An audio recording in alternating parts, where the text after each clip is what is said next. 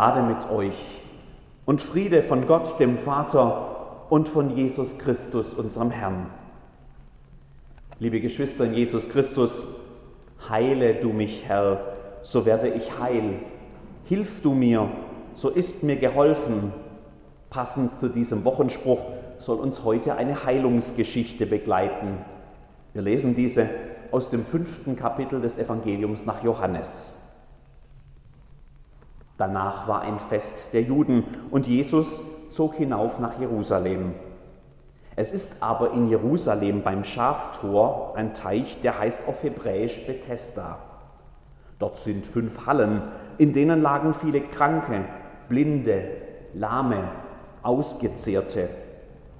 Es war aber dort ein Mensch, der lag 38 Jahre krank. Als Jesus den liegen sah und vernahm, dass er schon so lange gelegen hatte, spricht er zu ihm, willst du gesund werden? Der Kranke antwortete ihm, Herr, ich habe keinen Menschen, der mich in den Teich bringt, wenn das Wasser sich bewegt. Wenn ich aber hinkomme, so steigt ein anderer vor mir hinein. Jesus spricht zu ihm, steh auf, nimm dein Bett und geh hin. Und sogleich wurde der Mensch gesund und nahm sein Bett und ging hin. Es war aber an dem Tag Sabbat. Da sprachen die Juden zu dem, der gesund geworden war, es ist heute Sabbat, du darfst dein Bett nicht tragen. Er antwortete ihnen, der mich gesund gemacht hat, sprach zu mir, nimm dein Bett und geh hin. Da fragten sie ihn, wer ist der Mensch, der zu dir gesagt hat, nimm dein Bett und geh hin? Der aber gesund geworden war, wusste nicht, wer es war, denn Jesus war entwichen, da so viel Volk an dem Ort war. Danach fand ihn Jesus im Tempel und sprach zu ihm, siehe, du bist gesund geworden, sündige hinfort nicht mehr, dass dir nicht etwas Schlimmeres widerfahre. Der Mensch ging hin und berichtete den Juden, es sei Jesus, der ihn gesund gemacht habe. Darum verfolgten die Juden Jesus, weil er dies am Sabbat getan hatte. Da liegt er nun.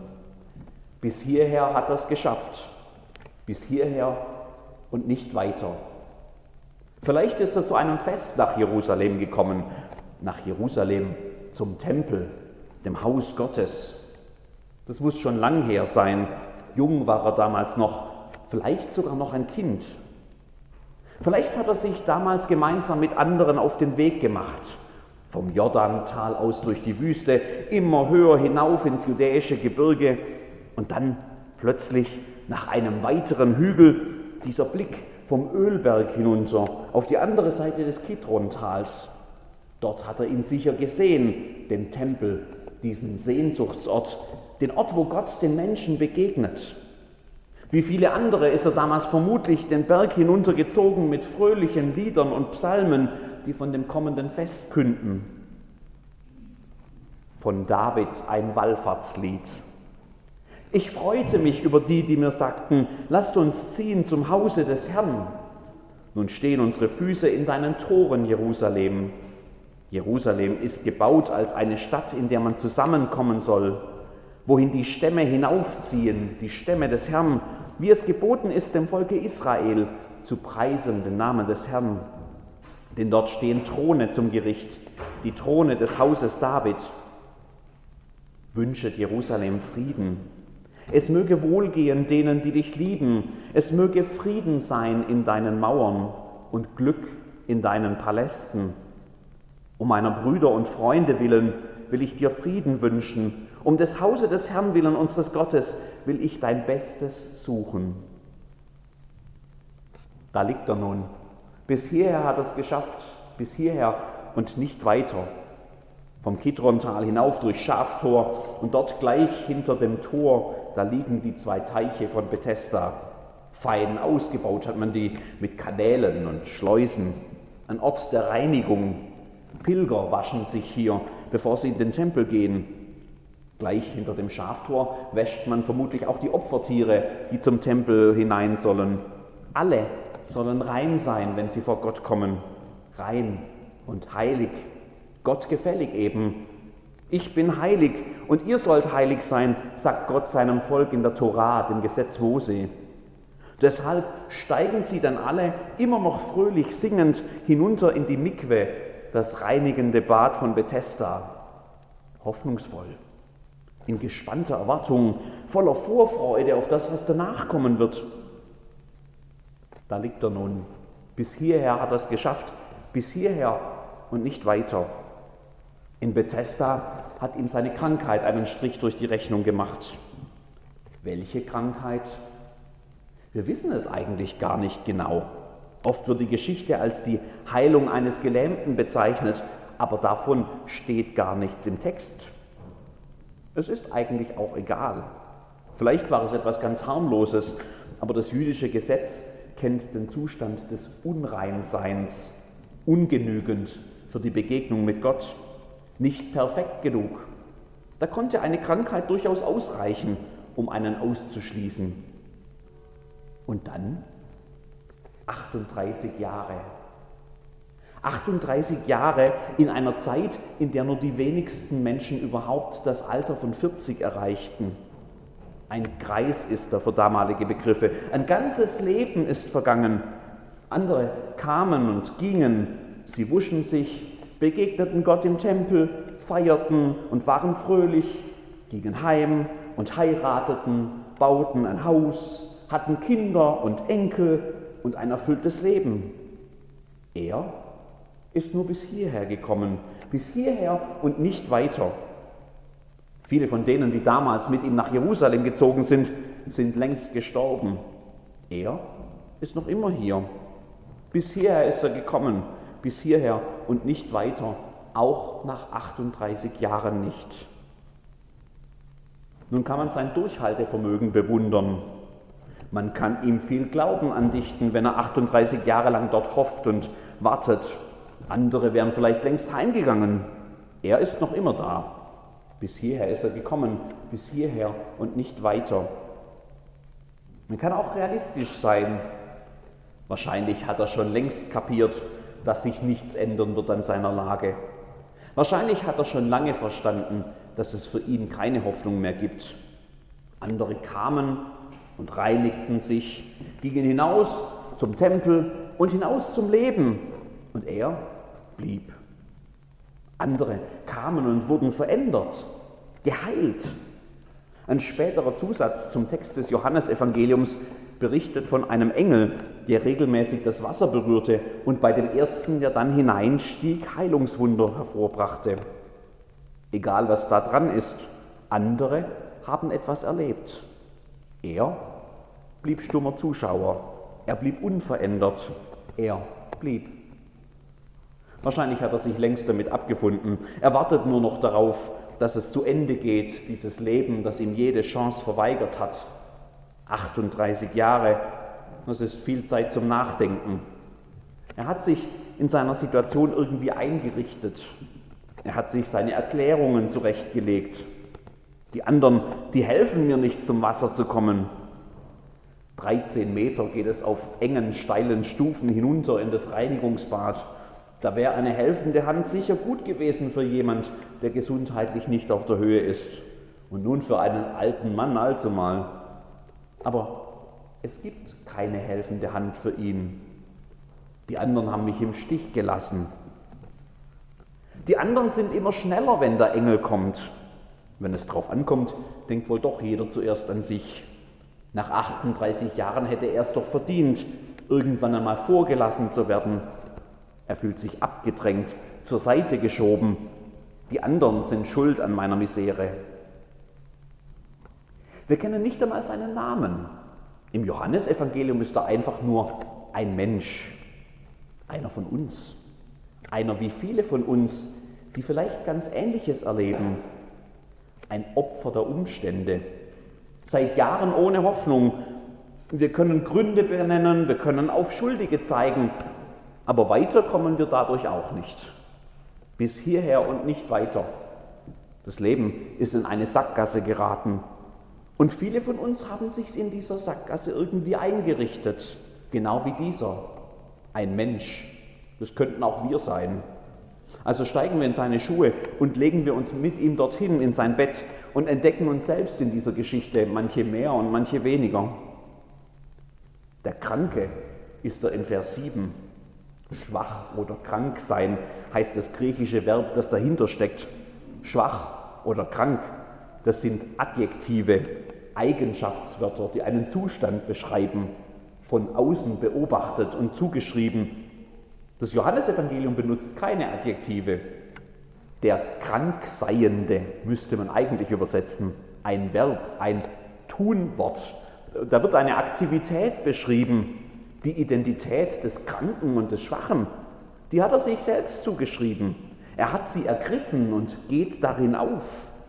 Das ist es, denkt er, was mich ausmacht, wer ich bin. Das ist der Inhalt meines Lebens. Und ich bin ein Opfer dieser Umstände. Bis hierher bin ich gekommen, bis hierher und nicht weiter. Und dann kommt Jesus. Jesus sagt gar nicht viel in dieser kurzen Erzählung. Nur von drei kurzen Sätzen weiß das Johannesevangelium, aber die haben es in sich. Das sind die Sätze, die ich hören muss, wenn ich mich auch in so einer Sackgasse befinde. Das ist es dann, was mich nach dem Hierher endlich weiterbringt. Erstens, willst du gesund werden? Ernsthaft, Jesus, willst du gesund werden? Also jetzt habe ich schon zehn Minuten meiner kostbaren Predigtzeit darauf verwendet, die Misere dieses Menschen zu äh, beschreiben. Und der, der hat 38 Jahre, 38 Jahre damit verbracht, diese Misere auszuleben. Willst du gesund werden? Ernsthaft, Jesus, was soll denn sonst wollen, dieser Schwache, dieser Kranke? Willst du gesund werden? Das ist eine Frage, die ihn aufrüttelt. Will er das denn überhaupt? Was würde denn geschehen, wenn er jetzt nach 38 Jahren plötzlich Bethesda verlassen könnte? Was soll er denn dann tun? Wo soll er denn dann hin? In den Tempel? Die Wallfahrt von damals fortsetzen? Und dann nach Hause kommen, ein Haus bauen, heiraten, Kinder bekommen, eine glückliche Familie, ein erfülltes Leben? Dafür ist er doch viel zu alt. Dieser Zug ist doch schon längst abgefahren. Während er hier 38 Jahre lag, ist das Leben doch draußen weitergegangen. Die Welt hat sich verändert und er hier in Bethesda, er hat es verpasst. Er wird keinen mehr kennen. Er wird keine Perspektive haben. Er wird sich ins völlig Unbekannte stürzen müssen. Er wird wahrscheinlich jämmerlich versagen. Braucht er das denn überhaupt? Er hat sich doch hier eingerichtet, hier in Bethesda. Hier weiß er, wie der Hase läuft. Er hat seine kleinen Gewohnheiten und seine Rituale und seine täglichen Runden. Er hat seine Themen, um die seine Gedanken kreisen. Er hat seine Gründe, die er vorbringen kann. Hier kennt er die Perspektiven. Hier ist er sicher. Hier weiß er, was kommt. Und er hat sich längst damit abgefunden. Bis hierher und nicht weiter.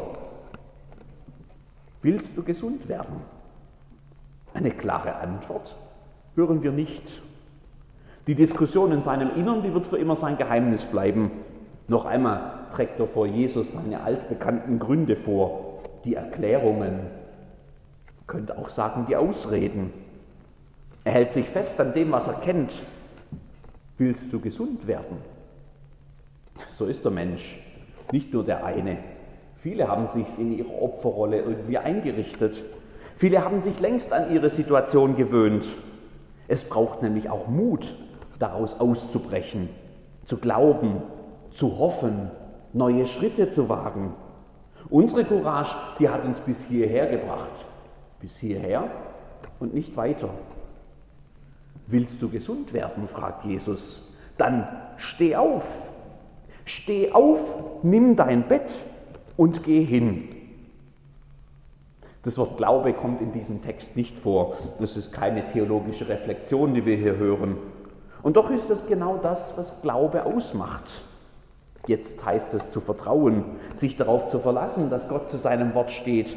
Ein Schritt, nein, eigentlich ein Sprung ins Ungewisse.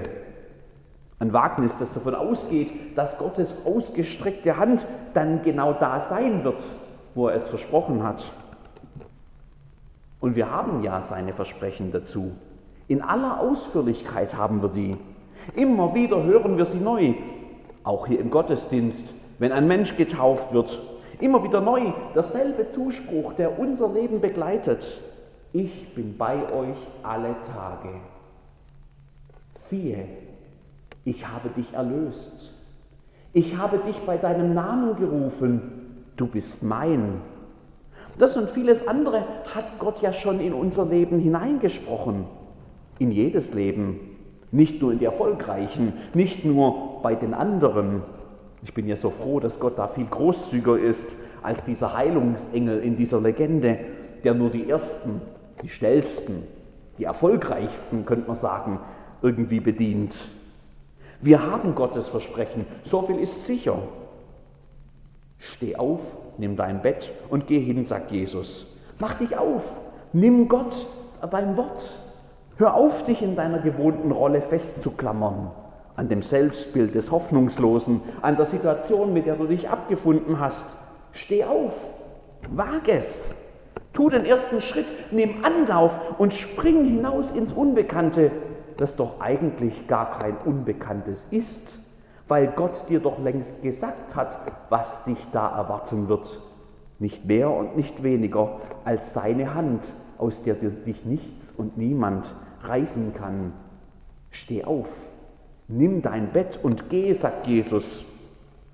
Und wenn du ihn heute hören würdest, wenn du heute im Vertrauen seine Hand ergreifen würdest, bei ihm ist nämlich keine Situation eine Sackgasse, bei ihm ist niemals die Hoffnung verloren. Glaub doch, was er dir versprochen hat. Der Mann aus Bethesda steht auf. Sogleich, schreibt Johannes, ein Wort, das eigentlich im Johannesevangelium völlig unüblich ist und viel besser zum Beispiel ins Markus-Evangelium passen würde. Sogleich, vielleicht bevor ihn der Mut wieder verlässt. Er tut, was Jesus sagt. Er lässt sich im Vertrauen auf ihn ein. Er geht. Bis hierher ist er gekommen. Und jetzt geht es endlich weiter. Er nimmt sein Bett mit, die Decke, auf der er 38 Jahre lag. Dort hat er sich eingerichtet, auf seinem Bett, das hier fünfmal erwähnt wird. Das Bett ist zum Zeichen geworden, zum Symbol für das Feststecken in dieser Sackgasse. Er nimmt sein Bett, er nimmt seine Sicherheit, seinen bekannten, vertrauten Aufenthaltsort. Er lässt sich nicht die Möglichkeit, doch noch einmal zurückzukommen später falls das alles vielleicht doch nicht so klappt. Er geht, er springt, er vertraut, er glaubt. Und von diesem Augenblick an, da verändert sich völlig die Art und Weise, wie das Evangelium über diesen Menschen spricht. Ein Mensch war er vorher, der Krankseiende. Von nun an ist er, der gesund geworden war. Seine ganze Identität, das, was ihn ausmacht, das hat sich in diesem einen Augenblick verändert. Er hat Gott vertraut, er hat ihm geglaubt und plötzlich ist alles anders geworden. Du bist gesund geworden, stellt Jesus kurze Zeit später fest, als sie sich noch einmal treffen. Gesund geworden, ein neuer Ist-Zustand, eine neue Beschreibung, eine Zuschreibung, die einzig und allein davon kommt, dass hier jemand Gott vertraut hat. Du bist gesund geworden, sagt Jesus. Sündige hinfort nicht mehr. Lass dich nicht mehr von Gott trennen. Lass nichts mehr zwischen dich und den Gott, der zu dir steht, kommen. Lass dich nicht noch einmal in so eine Sackgasse hineinmanövrieren. Bleib dran.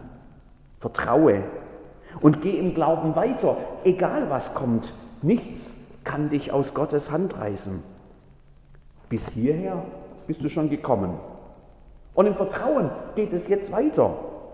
Wie lang? Wohin? Keiner weiß es. Geh einfach weiter, einen Schritt nach dem anderen, von hier aus weiter, im Vertrauen auf Gott. Und vielleicht sogar wieder singend. Ein Wallfahrtslied. Wohlan lobet den Herrn alle Knechte des Herrn, die ihr steht des Nachts im Hause des Herrn. Hebet eure Hände auf im Heiligtum und lobet den Herrn. Der Herr segnet dich aus Zion, der Herr, der Himmel und Erde gemacht hat. Amen.